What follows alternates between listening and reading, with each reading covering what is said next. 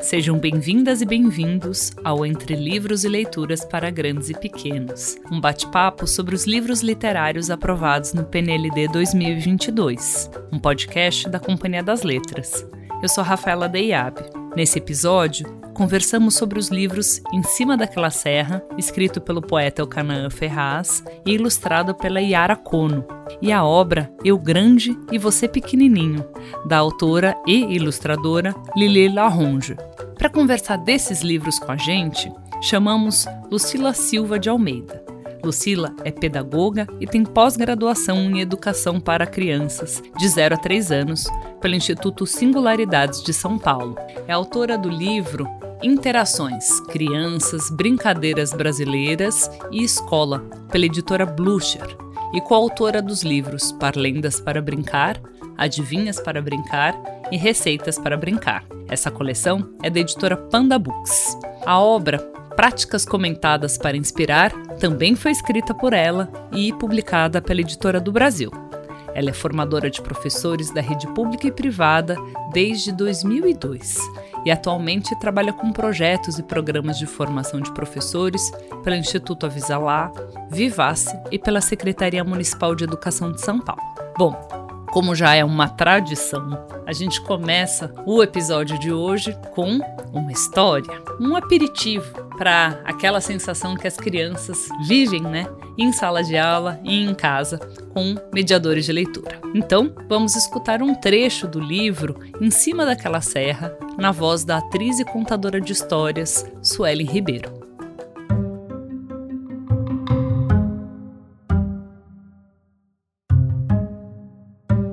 Em cima daquela serra, passa boi, passa boiada. Em cima daquela serra, passa uma égua pintada. Em cima daquela serra, tem limão e limonada. Em cima daquela serra, tem goiaba e goiabada. Em cima daquela serra, tem vassoura, prego, enxada. Em cima daquela serra, tem gente que não faz nada. Em volta daquela serra tem cidade e tem estrada. Em volta daquela serra passa carro e caminhão. Nas terras daquela serra dá mandioca e feijão. Passa balão colorido e avião no céu da serra.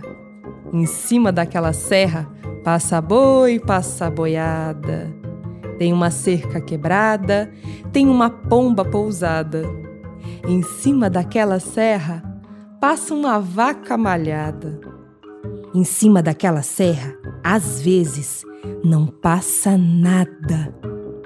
Em cima daquela serra passa boi, boi, boi, boi, boi. Em cima daquela serra, o céu é todinho azul. Em cima daquela serra passa uma nuvem branquinha.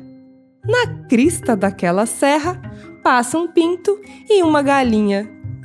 No cucuruto da serra cai orvalho e chuvarada. Todo dia é primavera? Tudo lá me diz que sim. Passa boi, passa boiada em cima daquela serra. Na terra dura da serra, a minhoca abre caminho. Nos altos daquela serra, passa, passa um passarinho, passa outro passarinho. Em cima daquela serra, passa uma passarinhada.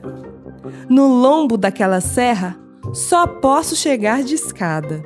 Só posso chegar de escada subindo devagarinho.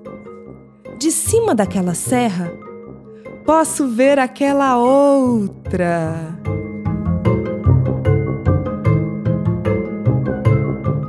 Então, vamos falar um pouco sobre os livros de hoje? O livro Em Cima daquela Serra foi escrito pelo Eucanaã Ferraz. Ele é considerado um dos principais poetas brasileiros de literatura infantil e juvenil. O Eucanaã nasceu no Rio de Janeiro em 1961. É professor de literatura brasileira na UFRJ. Ele já recebeu muitos prêmios, entre eles o Portugal Telecom. O Eucanaã comenta que adora muitos bichos, mas que o boi é um dos seus animais preferidos. E esse animal tem um papel destacado nesta obra. Quem fez a ilustração do livro foi a Yara Kono. Ela nasceu em São Paulo, mas atualmente mora em Portugal. Yara conta que gosta de desenhar elefantes e que foi um desafio muito bacana desenhar os bois para ilustrar esse livro. Por seu trabalho, a Yara já recebeu dois prêmios: o Nacional de Ilustração e o Bissaia. Vale dizer que o Em Cima daquela Serra faz parte da seleção feita do prêmio 30 Melhores Livros Infantis do ano da revista Crescer. O ano foi 2014. E ele também foi considerado altamente recomendável pelo prêmio Fenilige. Outro livro que a gente vai conversar é Eu Grande Você Pequenininho. É uma obra muito fofa, sensível e que aborda uma temática comum a várias obras dessa autora, a Lili Laronge. O tema são as relações familiares e as descobertas sobre si. A Lili Laronge nasceu em 79, 1979, e se formou em comunicação visual na Universidade de Bauhaus, na Alemanha. Ela trabalha como ilustradora e escreve e ilustra livros tanto para crianças como para adultos. Bom, e para conversar desses livros, estamos aqui com a Lucila. Bem-vinda, Lucila. Oi, Rafa. Bom, as crianças, desde muito pequenas, gostam de brincar com a linguagem, né? Explorar os sons, os ritmos, as cantigas, parlendas, quadrinhas, enfim, os poemas. Né?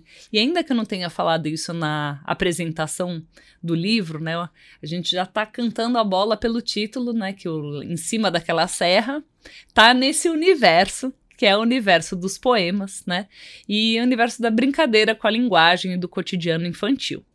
Portanto, o universo da cultura da infância. Os livros que a gente vai falar hoje, é, eles têm algo especial em comum. Eles são escritos, né, nessa forma de quadrinhas. Um tipo de poesia que é composto de quatro versos. Você pode falar um pouquinho dessa semelhança entre esses livros? É, é, engraçado pensar esses dois livros, que são dois livros lindos, né? O Eu Grande, Você Pequenininho, ele é escrito em forma de quadrinhas, mas ele retrata a relação entre um pai e um filho. Né? E é, é bonito pensar que a, a, autora ainda faz uma escolha pelo, pelo diminutivo essa ideia de que para o pai os filhos nunca crescem. Né? Então, ela também joga com essa coisa do diminutivo né, e do aumentativo, que pode ser explorado nas rimas, mas também ele é destacado no título do livro e em algumas ilustrações. Então, ela faz esse jogo do aumentativo e do diminutivo. Né? E é um livro que está trazendo é, a possibilidade das crianças, de, todo, de toda e qualquer criança se sentir representada porque ele vai trazendo cenas comuns às crianças na relação com as suas famílias. E o Em Cima daquela Serra traz uma outra possibilidade de quadrinha, que é uma possibilidade de uma quadrinha que fala sobre o mundo. Né, de um mundo especial, repleto de morros e de bichos. E eu acho uma coisa tão linda porque quando eu subo na serra, eu vejo o mundo de uma maneira ampliada. Então, ele traz uma potência de uma quadrinha que me faz olhar para o mundo. São dois livros em quadrinhas, mas um que traz o olhar para o cotidiano e o outro para esse mundo ampliado, né? Quase ele vai resgatando Drummond para esse olhar para as serras. E, e, retoma, né? É quase uma, uma parlenda, né? No, em cima daquela serra, passa boi, pra, passa boiada e compõe, né? Muitas novidades a partir, né? De, desse chamado inicial, né? E uma coisa que você falou, né, das crianças se sentirem representadas nessa relação cotidiana, no, no eu grande e você pequenininho, eu acho que a grande sacada desse livro é que os personagens principais, vocês que não estão aqui olhando para o livro, né? Vão parar de escutar o podcast agora e correndo para a livraria, mas a grande sacada é que esse pai e esse filho não são humanos, né? Eles são castores. Exatamente. E isso faz com que qualquer criança e qualquer pai possam se imaginar, né, nesses personagens, porque são bichos. Então não é um homem alto de bigode e uma criança loira de olho azul, né? Que faz com que você, ah, você tenha simpatia pelos personagens, mas eles não são parecidos comigo. O fato deles serem bichos faz com que você tenha uma universalidade, né, dessa representação. E eu acho que tem uma uma coisa legal, né? Ele, a escolha de ser feito em quadrinha traz uma possibilidade de um texto que é fácil de memorizar. Uhum. Né? Então, eu penso sobre esses personagens por um texto que é fácil de memorizar. Que é, é, um, é um texto que eu consigo me apropriar desse, desse texto. Não, é um, um texto que não é grande, mas que traz a possibilidade das crianças guardarem na memória. E a gente já comentou aqui um pouco sobre a ilustração, né? A relação entre o texto e a ilustração. Eu falei deu o spoiler para os ouvintes, né, sobre como são representados o pai e filho no Eu Grande e Você Pequenininho, mas você também, quando comentava em cima daquela serra, você falava dessa visão ampliada da serra, né? Como é que esses dois livros expressam isso, que são cruciais, né, para a significação deles, por meio da relação entre o texto e a imagem? É, é importante pensar que, por exemplo, em cima daquela serra, a escolha da disposição gráfica, ela não é estanque. Né? Então, há páginas duplas, né? os versos eles estão separados, mas em algumas páginas eles se concentram numa mesma página. Tem momentos que ele ocupa o início, tem outros momentos que ele vai lá para o final da página. Né? Então, as imagens elas vão jogando com os versos, possibilitando novos sentidos aos poemas. Vai mudando o respiro né, do texto. Vai fazendo... dando respiro e fazendo com que a interpretação vá mudando, né? né? Então vai, vai ajudando a gente a pensar, né? Esse respiro vai dando tempo também para o leitor e observando a imagem e o texto. A gente acabou de escutar né, a leitura pela Suelen, né? Mas por mais que seja um texto bom de ser escutado, com a relação com a ilustração, ele cresce, né? Né? E é importante a gente pensar, por exemplo, que em Eu Grande Pequenininho, as, a, a articulação entre o texto e as ilustrações assim como do Eu Canaã, né, eles permitem que o leitor vai construindo esse sentido da narrativa, vai fazendo suas próprias interpretações, né, vai tendo um diálogo criativo entre a palavra e a imagem. E isso vai estimulando os pequenos leitores a interpretar esses detalhes não verbais. Né? Então, o livro vai trazendo a oportunidade deles observarem algumas convenções da escrita, né, da à esquerda, direita, em cima, embaixo, mas também a olharem a grafia das palavras em consonância com esse som, né, de modo que eles vão pensando também. Isso também vai trazendo uma possibilidade de ampliação de vocabulário. Né? Então, o livro vai trazendo essa estrutura fix, fixa e rimada, que é fácil de memorizar, que oferece oportunidade para que as crianças antecipem e recontem partes da história. Né? Então, ele vai brincando um pouco com esses símbolos e objetos que não são óbvios, né? Então, vai ajudando a pensar um pouco mais nos detalhes, na, nas cores, nos formatos, que também vai me ajudando nesse processo de leitura.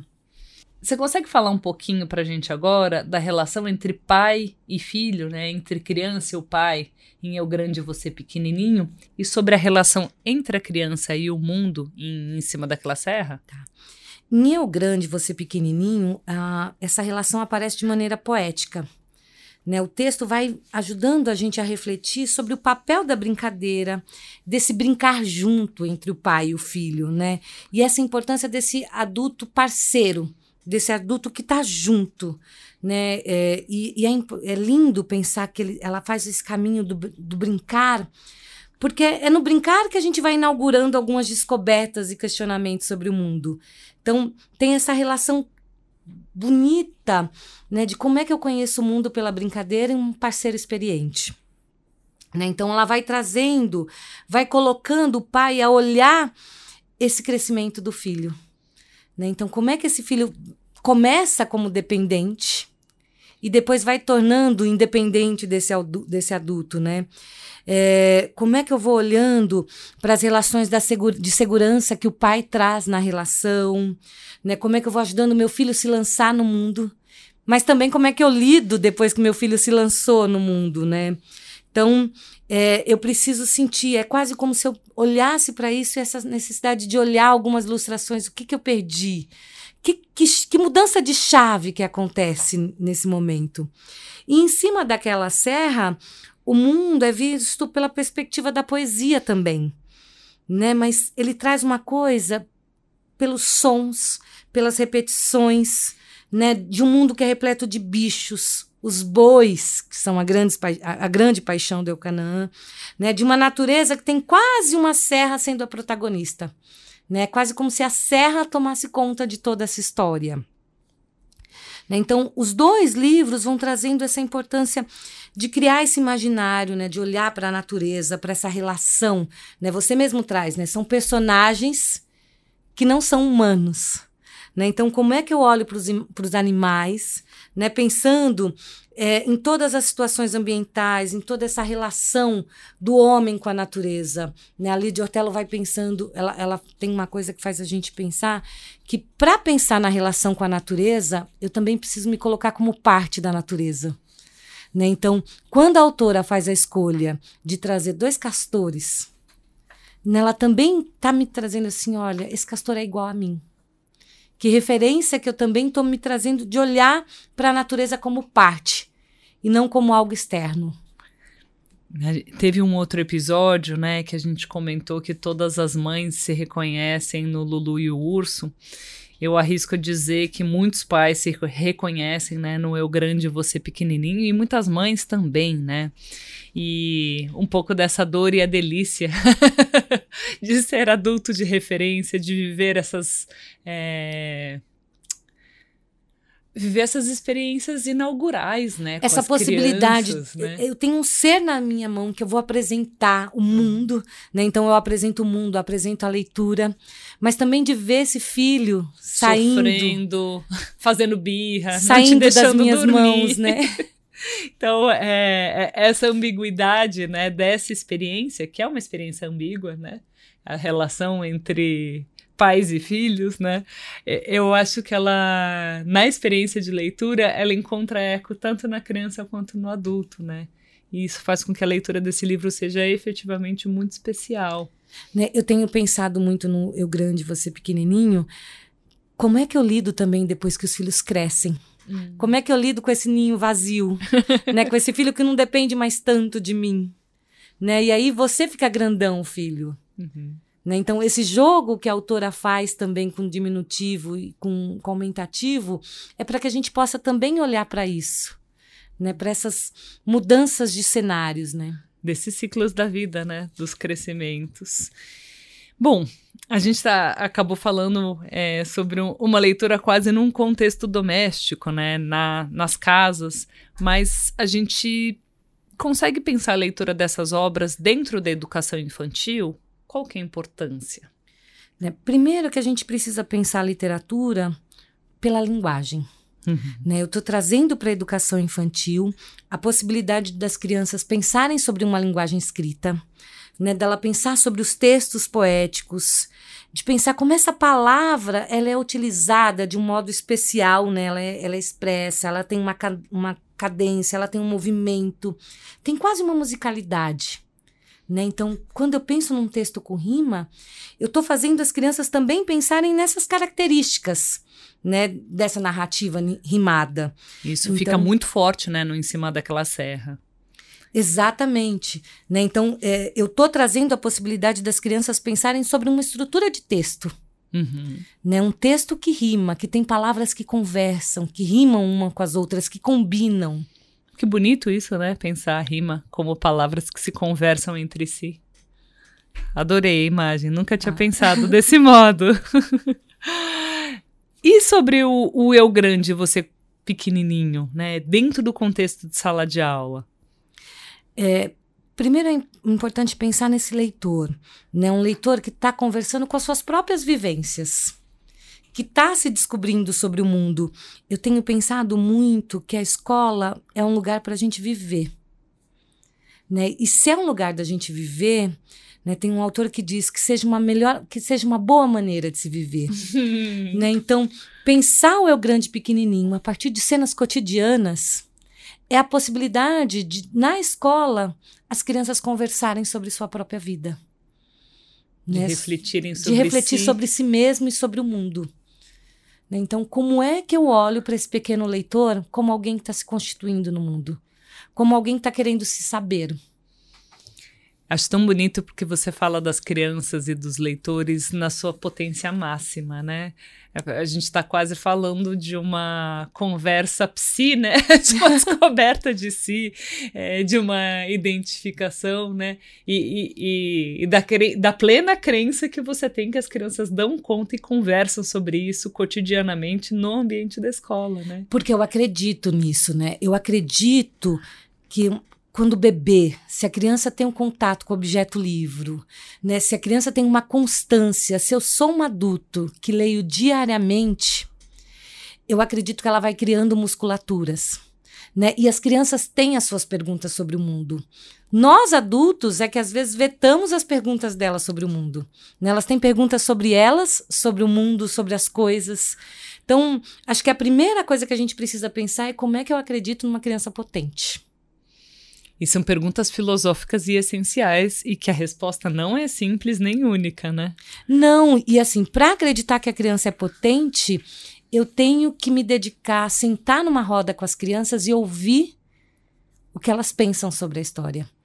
Né? Mais do que ouvir sobre os personagens. Né? O que, que essa história convocou, que disparadores, a gente estava falando sobre disparadores de conversas. Uhum.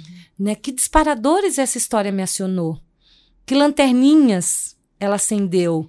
Né? Porque a, a leitura pode acender lanterna nas crianças uhum. e, e, também no, no adulto leitor. Muito bacana.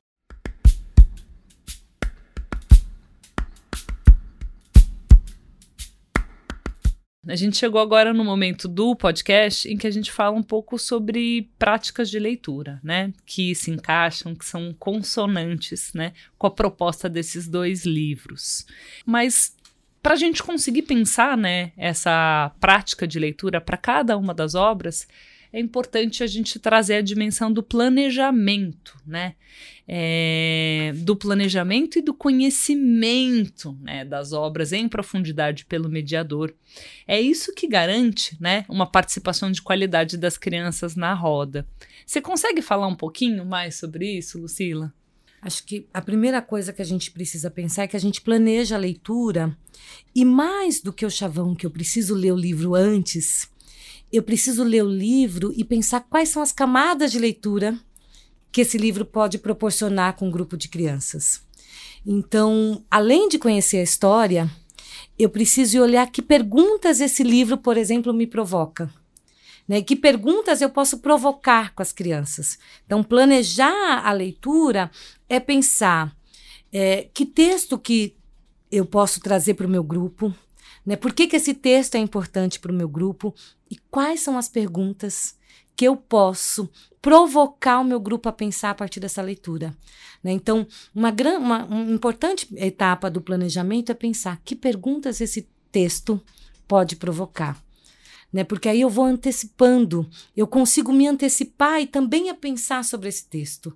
Né? Então, eu olho o texto e vou pensando dicas que a imagem pode me trazer dicas que o texto vai me trazer, que os silêncios entre a imagem, que o diálogo entre a imagem pode me trazer, pensando como é que eu provoco o grupo a pensar mais sobre ele. Perfeito. Antes da gente ir para uma parte mais prática, da falar, ah, então, desse livro, o que você proporia, tá eu queria explorar um pouquinho essa reflexão maravilhosa que você fez, né? Que é praticamente do mediador de leitura e do educador enquanto leitor, né? Que ele parte de suas reflexões enquanto leitor para pensar as chaves de leitura das obras, né? E os caminhos expressivos de cada uma das obras, para daí construir as paradas, as perguntas, né?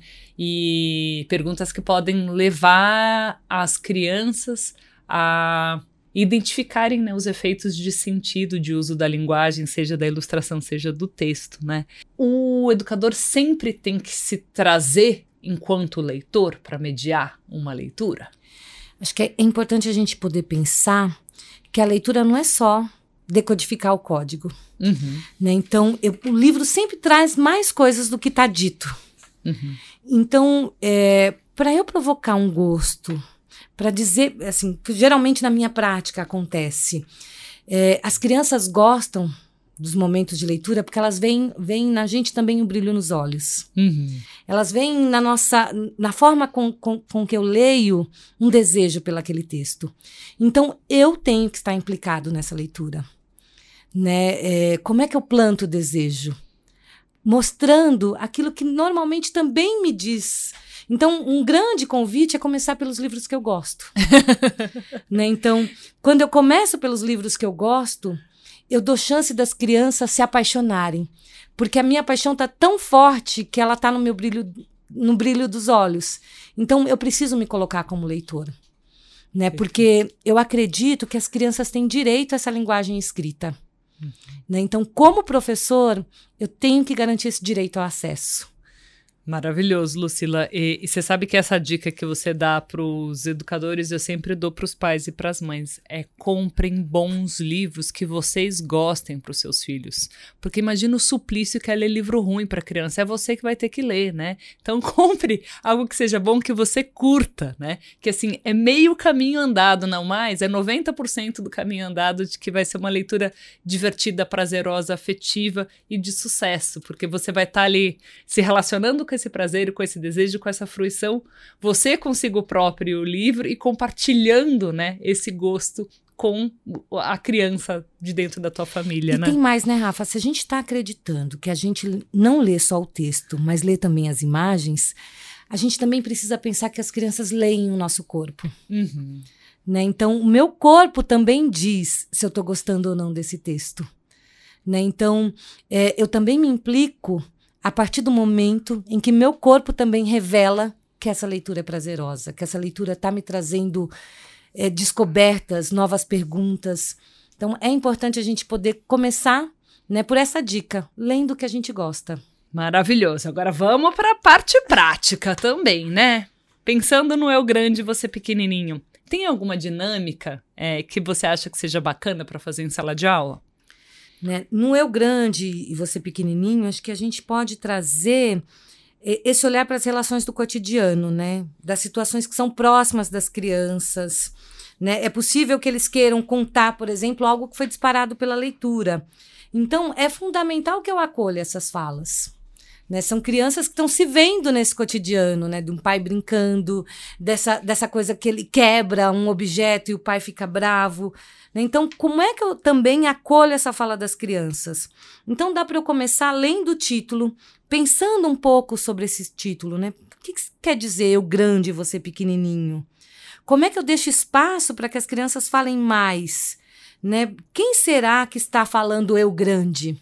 Uhum. Né? Quem será que esse eu? né? Dando a chance delas conversarem sobre esse momento. Então, uma grande dica é pensar e acolher a fala das crianças, pensando principalmente primeiramente no título. E como a gente faz nesse livro para fazer com que as crianças façam comentários sobre a ilustração? É importante a gente poder pensar, olhar, sua pergunta é perfeita, né? Da gente poder pensar, por exemplo, no pai que está lá no supermercado, né? Então, é, onde é que estão os personagens? Onde é que está esse personagem? Onde é que está esse pai? Né? O que está acontecendo? Então, eu posso fazer perguntas que convoquem as crianças a pensarem onde é que está esse pai, né? Pensar um pouco nessa estrutura, nessa organização né, dessa imagem. Então, um, eu posso convocar as crianças a olharem para as ilustrações, a pensarem sobre esse texto, convocando olhar para as cenas. Maravilhoso. E no caso do Em Cima daquela Serra, né? Tem muita gente que tem dificuldade para trabalhar a mediação de leitura de poesia. Como é que pode ser uma estratégia boa para a gente se aproximar desse texto em sala de aula? Né, em relação a esse livro, né, durante a leitura, dá para a gente prestar atenção como, verso a verso, a narrativa vai dizendo o que tem em cima da serra né? Passa balão colorido, égua pintada, tem passarinho e cerca quebrada. Né? Como todo texto poético de qualidade, ele tem uns recursos que merecem atenção. Então, eu também vou convocando as crianças, o leitor, a olhar, né? Eu vou pontuando que isso precisa ser pontuado em voz alta. Então, Passa boi, passa balão colorido, égua pintada, tem passarinho e cerca quebrada. Olha como as palavras vão conversando entre si. Então, eu vou convidando as crianças quase como numa música. Né? Vou trazendo essa cadência das palavras né, e vou fazendo elas pensando, né, no alto daquela serra passa um passarinho, passa outro passarinho, em cima daque, daquela serra passa uma passarinhada. Olha como eu tenho uma possibilidade de brincar com as palavras. Então, eu trago essa linguagem poética pela brincadeira das palavras, que é algo que as crianças amam fazer. né? Inventar outras palavras. e, eu estava brincando em outro episódio aqui do podcast que a gente fica ensinando teoria literária na educação infantil, só que não, né? A gente está falando sobre neologismos e quanto isso é quase inato, né? As crianças que estão entrando em contato com a linguagem literária, né? As crianças estão entrando em contato com a linguagem literária e com a linguagem do mundo. Né? Elas estão pensando né, sobre esse texto. O que, que é uma passarinhada? Né? O que, que é passa-boi, passa-boiada? Né? As crianças. É um livro que convoca a gente pensar sobre as palavras, sobre o que, que é uma boiada? É uhum. É mais de um boi? Uhum. Né? É um boi dando risada? né? Olha que lindo poder pensar que a gente pode brincar com as palavras pela poesia, né? De maneira poética. Muito bacana isso. E isso aparece, né? É, essa criação aparece também nas ilustrações, né? E daí a gente tá falando de uma situação de leitura que é dialogada, e daí às vezes rola maior confusão, porque todo mundo quer pegar o livro e você tá lendo por uma turminha ali. O que a gente pode fazer? Tem um outro tipo de prática de circulação, né? Do dispositivo livro que permita um contato mais próximo, que não seja a roda? Como é que a gente pode fazer? Essa é uma pergunta interessante. E, e ela é interessante porque a roda é uma das maneiras que a gente pensa de uma maneira democrática, que todos possam ver ao mesmo tempo. Mas se eu pensar na roda, todos não estão vendo ao mesmo tempo. Hum. Né? Então, como é que eu posso organizar? Eu preciso pensar em diferentes jeitos de ler esse livro. Eu posso ler em subgrupos. Necessariamente, eu não, não preciso ler para o grupo todo de uma vez. Eu posso, enquanto as crianças estão fazendo outras coisas, separar um subgrupo né? Ou no momento de canto de entrada, que as crianças estão chegando, reunir um grupinho de três, quatro crianças que tem a possibilidade de ver o livro. Né, todos ao mesmo tempo, né, e de poder conversar sobre o livro. Então, uma roda, ela é um jeito de organizar, mas ela não é o único. Né? Então, eu posso organizar as crianças sentadas de frente para o professor, se essa for a única condição, se eu só tiver como meio ler para todo o grupo, as crianças podem estar sentadas de frente para o professor, né? de uma maneira que eles possam estar vendo a imagem ao mesmo tempo e conversando. Mas a separação em subgrupos dá uma possibilidade de escuta maior desse professor, mas também de participação das crianças. Né? Em subgrupo, eu dou mais chance de, daquela criança que normalmente não fala poder falar, poder se expor. Então, um, uma dica que eu dou é poder fazer essa leitura dialogada em subgrupos, para garantir também a participação dessa criança que não fala num grupo maior. Nossa, essa sugestão é de ouro, né? E a gente falou aqui num contexto de sala de aula, né? Mas pensando a leitura em casa, né? Eu logo penso num livro, por exemplo, Eu Grande, Você Pequenininho, né? Uma leitura que cresce, que fermenta, né? Quando é feita com os protagonistas dessa história, né? No seio da relação familiar. Basta a gente mandar o livro para casa ou o retorno desse livro na escola tem que ser retomado, tem que vir com atividade, tem que ter lição de casa junto com a leitura ou não? Ler é suficiente? Tem que sempre mandar uma consigna junto, né? Eu, eu gosto sempre de pensar que cada livro propõe uma leitura diferente e propõe jeitos de ler ou consignas diferentes. Né? No Eu Grande e, e Você Pequenininho, tem uma possibilidade, eu posso pensar num bilhete né, convocando a família para ler, mas também convocar a família a contar como que é esse cotidiano na casa dela. Né? Então, tudo vai depender também do livro. O livro também tem convites que podem é, suscitar algumas propostas com as famílias. E eu não gosto. Tudo que é regra é muito perigoso. Uhum. Né? Porque aí ele vira uma obrigação e não uma possibilidade de ler e de olhar o que esse livro está me suscitando. Né? Então, eu, aquela coisa do planejamento. Ao planejar, eu também posso pensar pistas. Né? No eu grande você pequenininho, eu posso pensar como é que foi essa leitura em casa, mas também convidando as famílias a contarem cenas do cotidiano dessa família. Né? Então, convocando o leitor a também fazer parte, a construir novas histórias. Né? E outros livros não. Outros livros, só a leitura já, são, já é suficiente.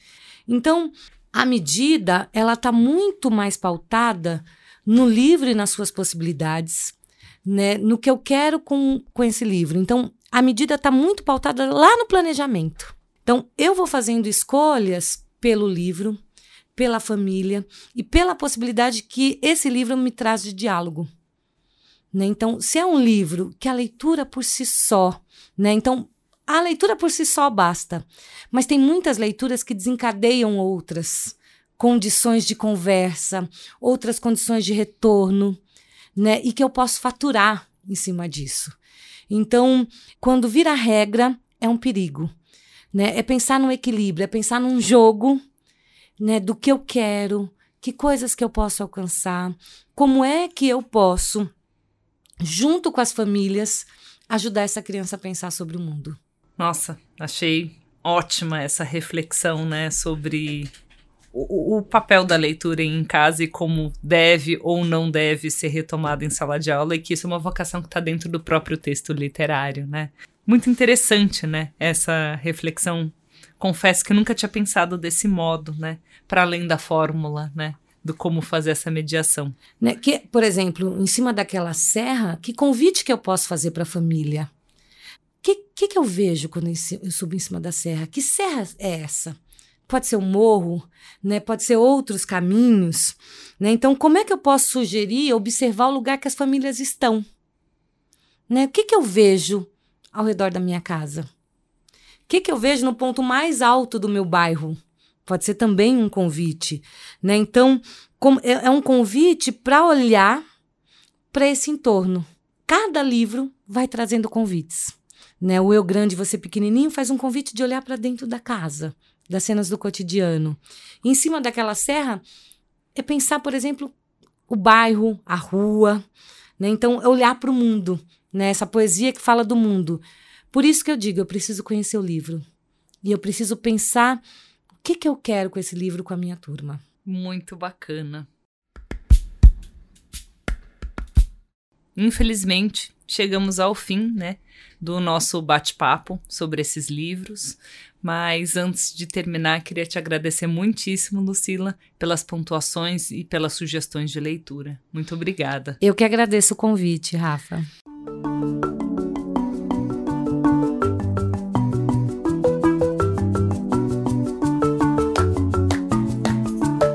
Esse foi o Entre Livros e Leituras para Grandes e Pequenos, um bate-papo sobre os livros literários aprovados no PNLD 2022, um podcast da Companhia das Letras. Muito obrigada a todos os que nos escutaram e nos acompanhem nessa e em outras rodas de leitura. Nos encontraremos em breve para falarmos de outros dois livros. Boas leituras e até a próxima! Esse podcast contou com apresentação de Rafaela Deiabe e Lucila Silva de Almeida, roteiro Carla Quinzo, leitura e interpretação Suelen Ribeiro, produção Alex Caires, gravação e mixagem Estúdio Central 3, edição Paulo Júnior.